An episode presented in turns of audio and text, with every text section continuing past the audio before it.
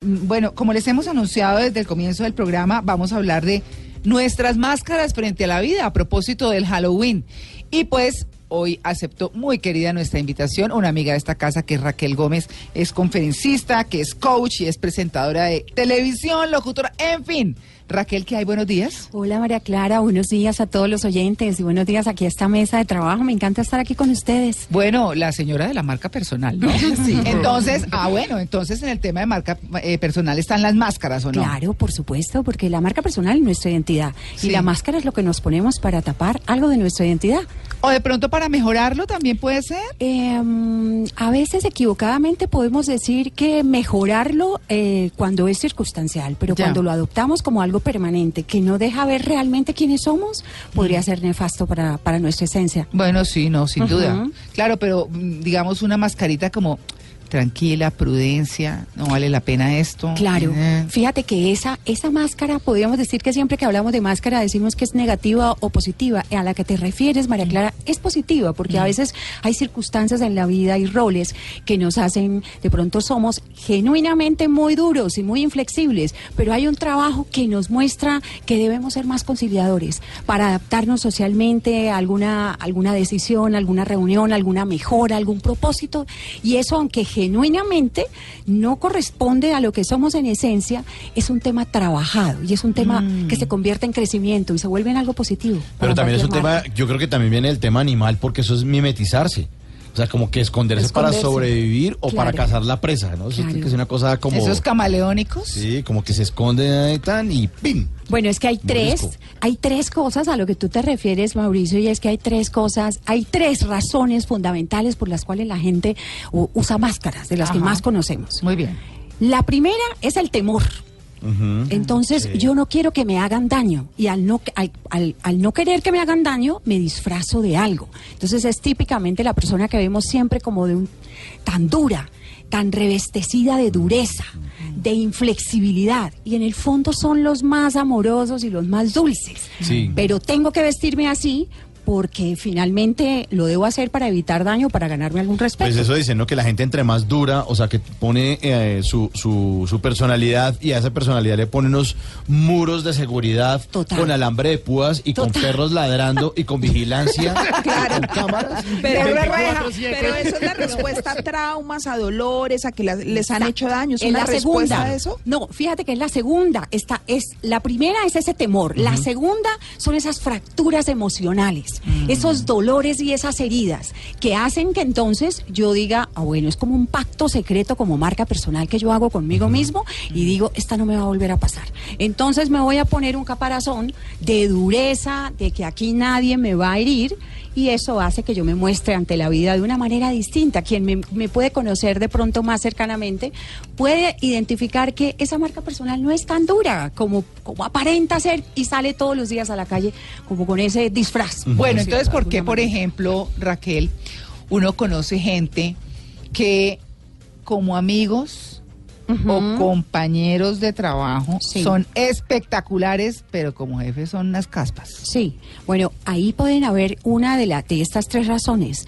Y la, y la primera podría ser, eh, pues yo me he visto de dureza para evitar ser herido, y la segunda, para hacer aceptado y tener un rol realmente de dirección y que la gente no, no me pase como por la, por Galleta. la galleta lo que yo digo. Sí. Entonces, y eso tiene que guardar como todo en la vida un equilibrio, María Clara, porque hay gente que, que, que ese es como el, el liderazgo anterior, el que ya, ya definitivamente ha pasado. El como del a- fuete. El del fuete. El y la grito, gente, sí. y la gente sí, sí, es cierto que tienes que revestirse y rayar la cancha con la gente que trabaja contigo, pero también estás trabajando con personas y con Claro. seres Sí, humanos. Sí. No claro. se nos puede ir la mano tampoco porque las personas también son inteligentes y no podemos eh, pensar que es que no van a entender que usted tiene un rol de, de jefe y yo lo puedo respetar, pero puede ser una persona amable. Además, la gente se claro. desmotiva. Lo más chévere es trabajar con gente motivada. Exacto. Yo me acuerdo en esa época de cuando o sea, yo era niño que decían que Bernardo Romero Pereiro Era cuando- bravísimo.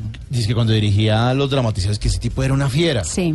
Y después ya, eh, cuando empecé yo a trabajar en cosas de televisión, los directores de televisión súper amables con todo el mundo, Sí. se reían. Entonces, claro, el equipo estaba motivado, entonces los camarógrafos, los maquilladores le corrían y todo eso. Claro. Y, y claro, yo miraba y decía, ah, pero yo pensé que los directores de televisión eran bravísimos. Claro que de pronto me estoy equivocando y algún oyente va a decir, no, pero el mío sí es muy bravo. pero, pero me impactó eso, ¿no? Como Sí. que ver ese, ese cambio como en, en las generaciones. Pero eso es una habilidad emocional de los líderes de ahora, que son conscientes que realmente en su marca personal no se pueden llevar por delante eh, el tema de conectarse con las personas, simplemente porque asumen un rol de liderazgo. Porque ese rol de liderazgo es, es, es, es una interpretación inadecuada. Entonces me revisto de una fortaleza o de una fuerza que hace daño y que lleva por delante la identidad de las otras personas, los sentimientos de las personas y que produce un efecto negativo en la gente que trabaja conmigo, lo que tú Claro, dices. todos obligados, pero nadie motivado. Exacto. Raquel, estábamos hablando de las tres razones Sí. por las cuales uno se pone máscaras. Entonces, la primera era el temor, la segunda eran las fracturas emocionales, la tercera es cuál. Mira, la tercera es la aceptación, el deseo de ser aceptado socialmente. Y eso hace que yo diga muchas mentiras. Probablemente mucha gente diga muchas mentiras, como por ejemplo, es, y eso es un peso emocional muy grande, es demostrar que soy que soy, por ejemplo, próspero, exitoso, poderoso y no lo soy. Y eso me lleva a generar una máscara muy grande todo el tiempo de que todo está bien. Entonces, nunca voy a pedir ayuda porque supuestamente no necesito, ¿cierto? Entonces, como le estoy demostrando a los demás que no necesito porque yo lo tengo todo, pues eso hace que yo me, me revista de algo que, que no es y que es una falsedad. Y eso se da mucho hoy en día en los adolescentes, es esa Muchísimo, máscara para poder eh, tener aceptación de quienes los rodean. ¿no? Claro, de, de- de que yo soy el más, de que yo no necesito de nadie. eh, y, y la verdad, en el fondo, pues todos tenemos una, un, un momento de vulnerabilidad y tenemos espacios en nuestra marca personal de vulnerabilidad porque somos seres humanos. Eh, y entonces, pues eh, eh, ahí las personas empezamos a revestirnos de lo que no somos y sufrimos en, en el momento en que estamos en soledad y nos podemos confrontar con nosotros mismos. Porque es como si llegaras a tu casa y te quitaras un peso de encima y dices, voy a descansar y voy a ser el que soy. Pero si hay un momento en el que uno realmente se puede quitar esa máscara con uno mismo o uno de alguna manera tiene que fingirse a uno también, como que uno no llega a ser de- del todo sincero. Pues fíjate que eso, esa es una pregunta, es muy buena porque eh, a veces, como hablábamos acá, pues el tip, el rol que desempeñemos en la vida hace que nos pongamos alguna máscara, por decirlo de alguna manera, porque tenemos que desarrollar algunas actitudes de fuerza, de fortaleza, de circunstancia frente a ese trabajo. Y eso puede pasar, pero cuando yo lo adopto de manera permanente, pues termino perdiendo mi esencia y mi verdadero ser. Pues claro. Entonces ya me olvido, estoy en la casa y, tra- y funciono como si estuviera en el trabajo. Estoy con mis hijos y funciono como si estuviera en el trabajo. Estoy con mi pareja, con mi marido y soy tan duro como si estuviera en un momento de trabajo.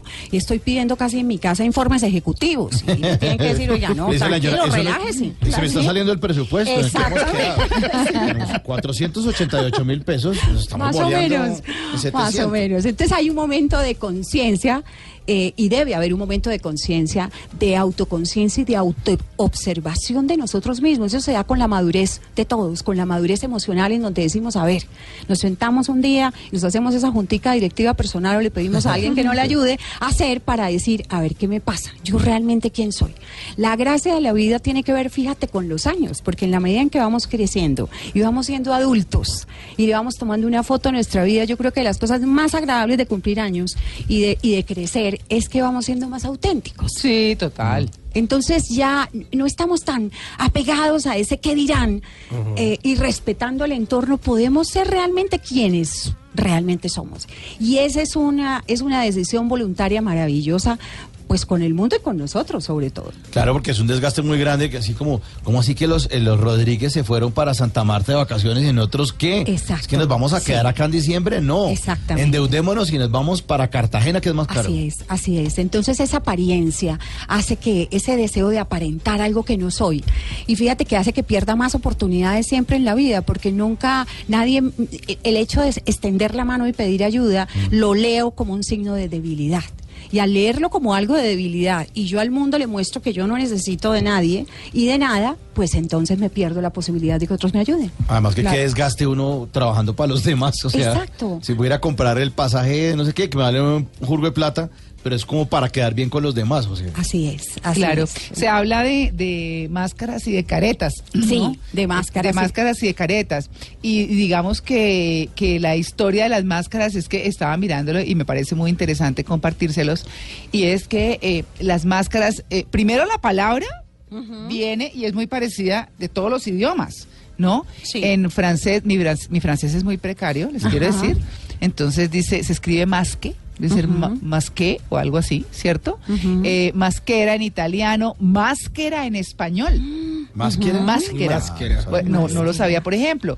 Y en los posibles antepasados del latín, el no clásico es mascus o masca, que quiere decir fantasma. Para que Ah. ustedes sepan. Pero lo que me gu- bueno, y Bueno, en árabe, Y en inglés. en, en ¿qué? En inglés, masquerade. Ma- Ah, sí, Sí. masquerade. Claro, y to- o sea, digamos que tienen como la misma base en árabe, máscara, pero se escribe con KH y termina en H, máscara. Máscara. Eh, ¿Qué quiere decir que el bufón? por Ah, ejemplo, ok. claro que también pues obviamente tiene que ver con eso. Pero lo que me gusta es que dice que son parte del inconsciente colectivo eh, e individual, porque Sí. eso pues obviamente va en cada persona y habrá gustos parecidos en algunos, y representan los temores y las aspiraciones Sí. de toda una civilización. ¿No? Por eso se han dado en diferentes formas y entonces eh, los indígenas utilizaban algunos que eran de hojas de maíz y de fibras naturales y otros las hacían de madera. En África, por ejemplo, se encuentran mucho las máscaras de madera. Sí, sí. Y hay gente inclusive que no le gusta, eh, esos que por ejemplo manejan Feng Shui o Feng, ¿cómo es que les dicen? Feng Shui o algo así, ese tiene otra forma de pronunciarse. Sí. Eh, dicen que uno no debiera tener máscaras en la casa, porque cuando usted va a Venecia compra máscaras. Sí. En Sudáfrica le venden a usted o en África Las máscaras, las sí. máscaras en madera en las calles y en cualquier máscaras muy bonitas, Sí. pintadas y o el chévere. antifaz, ¿no? Exactamente, eso se ven más como en Venecia, pensaría, Sí. pero, pero obviamente eso los trae y dicen que no, que eso no, porque eso oculta secretos en la casa. Eso dicen las personas que Sí. son así como creyentes. No, no Sí. tenga máscaras porque eso. Yo cogí mis mascaritas de Sudáfrica y, Y las saca- y las guardé. Ah, sí. O sea que, o sea que Sí, te- porque te dije- caló el comentario de Sí, me caló, sí, sí, yo dije, pero ¿cómo así? Sí, eso no, eso. Bueno, eh, bueno, en fin. Pero, pero digamos que la historia de las marcas, máscaras Sí, es muy interesante, interesante y claro. demás. Pero Raquel, en esto de las máscaras, eh, digamos, ¿cómo una persona podría, em- o, o no, una persona puede empezar con una máscara harta que tape algo que no debiera ocultar y de pronto puede empezar a migrar a una máscara tal vez menos recia, o sea, Claro. cambiar una conducta, Claro. alguna cosa por el estilo. Mira, claro, María Clara, y es que fíjate que hay una diferencia, la, la personalidad es muy compleja y la personalidad tiene dos puntos interesantes que tú lo mencionas, que uno se llama el temperamento y otro el carácter. Ah, sí. Y el temperamento es algo con lo que tú realmente es como la huella digital que traes de tu familia, Mm. ¿cierto? Entonces tú de pronto puedes tener un temperamento recio, fuerte, y es lo que hay en tu familia. Mm. Pero el carácter se construye. El carácter se gerencia, hablando de marca personal. Mm. Sí. El carácter se puede liderar. Entonces yo puedo con los años y con el tiempo identificar que ser así de recio, ser así de duro, hablar sin filtro, entrar como, como un elefante a una cristalería corriendo y tomando todo, no me funciona en la vida. Quiero no decirle me que tuve patas de elefante. Sí. Entonces yo empiezo a pulir mi carácter. Claro. Y empiezo a trabajarlo y a ser consciente, como tú bien dices, y a decir, yo lo voy a gobernar y él no me va a gobernar a mí. Como formando su propio disfraz, su propia Eh, máscara, ¿no? ¿O no? pero gobernada. ¿Ves? Eso es como cuando tú dices, yo siento miedo y sigo sintiendo miedo cuando subo a un escenario, pero esas mariposas están, están más amaestradas. Las mariposas están, pero están más amaestradas. Así podría ser con el carácter. Lo que pasa es que aquí nosotros en, en nuestros países latinoamericanos confundimos mucho el, el tener carácter a como lo es en otros países. En Asia y eh, en otros, en otros lugares tener carácter es la persona que más puede gobernar las emociones. Aquí se dice lo contrario. Este tiene carácter. Carácter es que se lleva a todos de pronto por delante. Claro. El más No, bravo. sí, El más bravo, el, Sí. el más sin filtro, a veces el más verdugo con los demás. Y, se ve, y se ve como si eso fuera, eh, eh, como si generara estatus, el ser así. ¿Ves? Y es, y es un mensaje contrario, porque tú puedes ser no blando, puedes ser no tibio, puedes ser fuerte, pero puede ser de alguna manera con un carácter eh, O- amigable. Es decir, el carácter está enfocado más al autocontrol y la disciplina de acuerdo. Algo en tú- otras culturas. Claro. Y, a- pero aquí, fíjate que nosotros podemos, de acuerdo a lo que estabas analizando, María Clara, nosotros podemos eh, generar, una, identificar claramente que un rol, una máscara, una postura no nos está funcionando ni nos va a abrir puertas en la vida y decidimos entonces empezar a migrar, a, a suavizarla, a gerenciarla, a pulirla.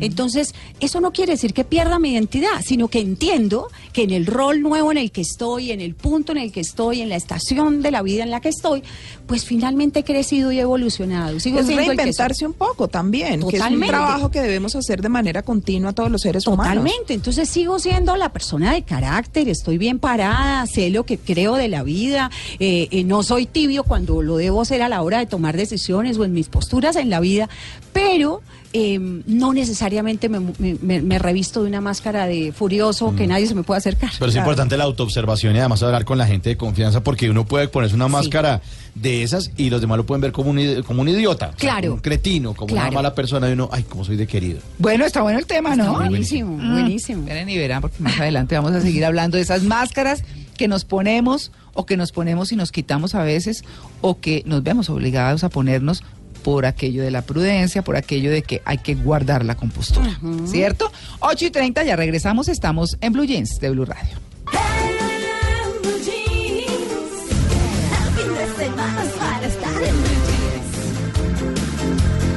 Bueno, 8 y 44, 8 y 45. Sí, señor.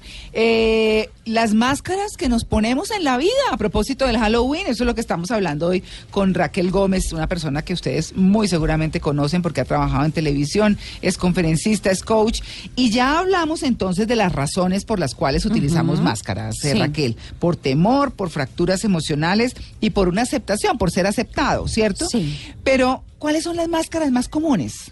Bueno, mira, a, a todos yo creo que nos ha pasado cuando escuchemos estas tres que, que nos hemos encontrado en la vida con, con gente con estas máscaras. Uno, el fuerte, el súper fuerte, el que nada me hace daño, el imbatible. Ah, sí. Sí, y, y ese- esa cáscara fuerte sucede como en las frutas, ¿no? Que entre más fuerte esa cáscara, por dentro más dulce. Y así le pasa a esas personas, ¿sí?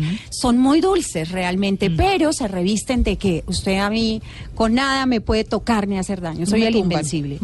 El otro es el súper independiente, que eso nos, a- a muchas mujeres nos ha pasado que nos hemos encontrado de pronto en la vida con ese independiente con el que yo no me vinculo emocionalmente con nadie.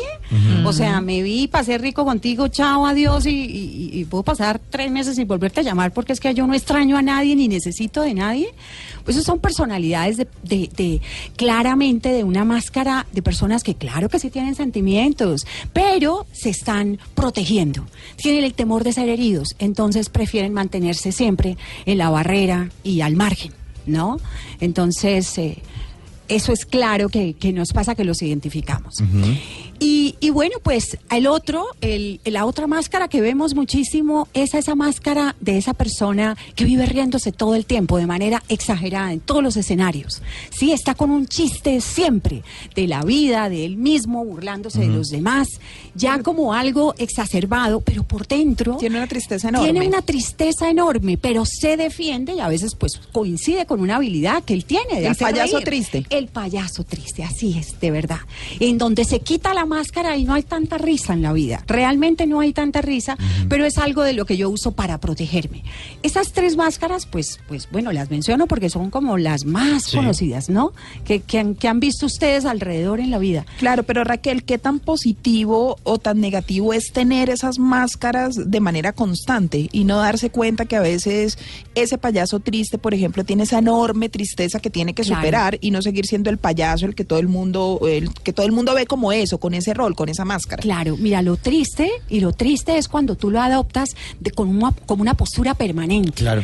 y De vez en cuando está bien. Claro, de vez en De vez en cuando. Pero todo el, o sea, 24-7 no. Exacto, 24/7. No porque no se enfrenta con, con su ser. su vida. Y, con, y con lo que realmente es. Nadie lo logra conocer. La soledad es inmensa. Claro. La- es inmensa. Y, y el peso emocional también. Vive agobiado. Porque no hay nada más agradable en la vida. Y piensen ustedes en este instante cuál es el último momento de la vida en el que ustedes se han sentido completamente genuinos.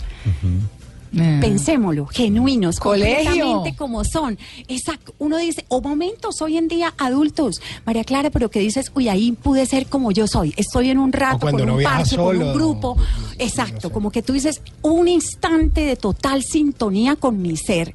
O esas personas se sintonizaron y fui inmensamente feliz. Ideal que esa sintonía la tengas en tu casa, la tengas en tu pareja, la tengas ideal. Hay gente que ni aún así la tiene. Pero, Pero- esa sintonía debería tenerla uno todo el tiempo. Eh, Claro. Sí, ¿Pregunto? sí, claro. ¿Sí? Claro. Uno debería ser sincero todo el tiempo.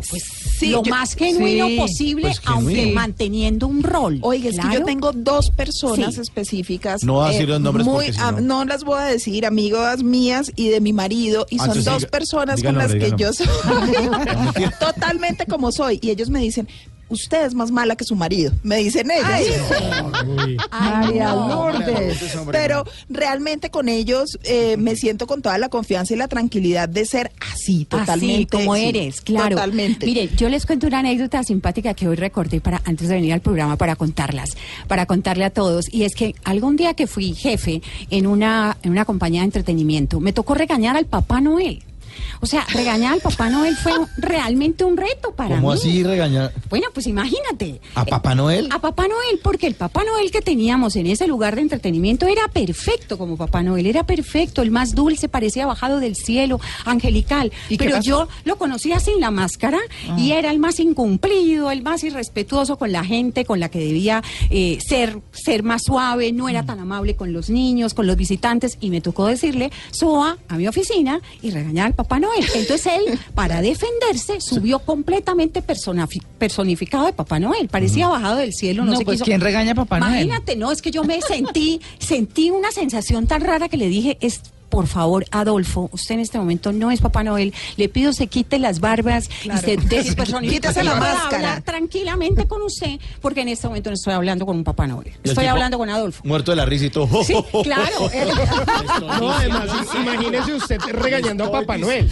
A ver, eso, es la anécdota de mi vida. Por, él se ponía la máscara tan bien puesta que, que para mí era intimidante cuando se sentó a decir, voy a regañar a, a este Papá A Noel Papá que todo mundo adora. Pero fue también como un mecanismo de defensa de él, ¿no? Él, él en ese momento no tenía por qué haber subido eh, a, a la oficina y a esa reunión con el disfraz, pero él decidió ponérselo porque sabía que, Que lo lo protegerse. Claro. Claro. Eso un poco lo que hacía Jaime Garzón cuando se volvía el embolador, que ya se, se quitaba la de los dientes, dientes, sí. Y Sí, cuando es embolador, pues ya es otro personaje totalmente distinto, porque una cosa es ser Jaime Garzón y otra cosa es el embolador y coger con el con el cepillo ese de embolar y Pegarle darle en un la golpe en la rodilla.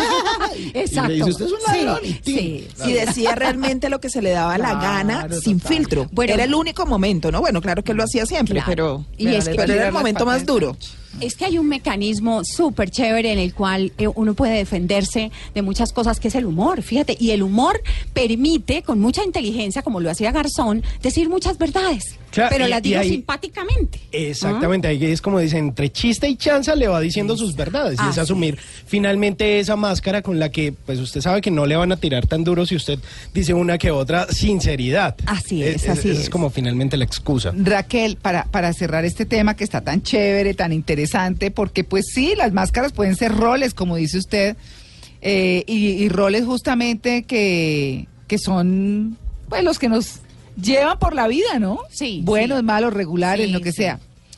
¿Qué es lo positivo y lo negativo y cómo cambio una máscara que no me funciona?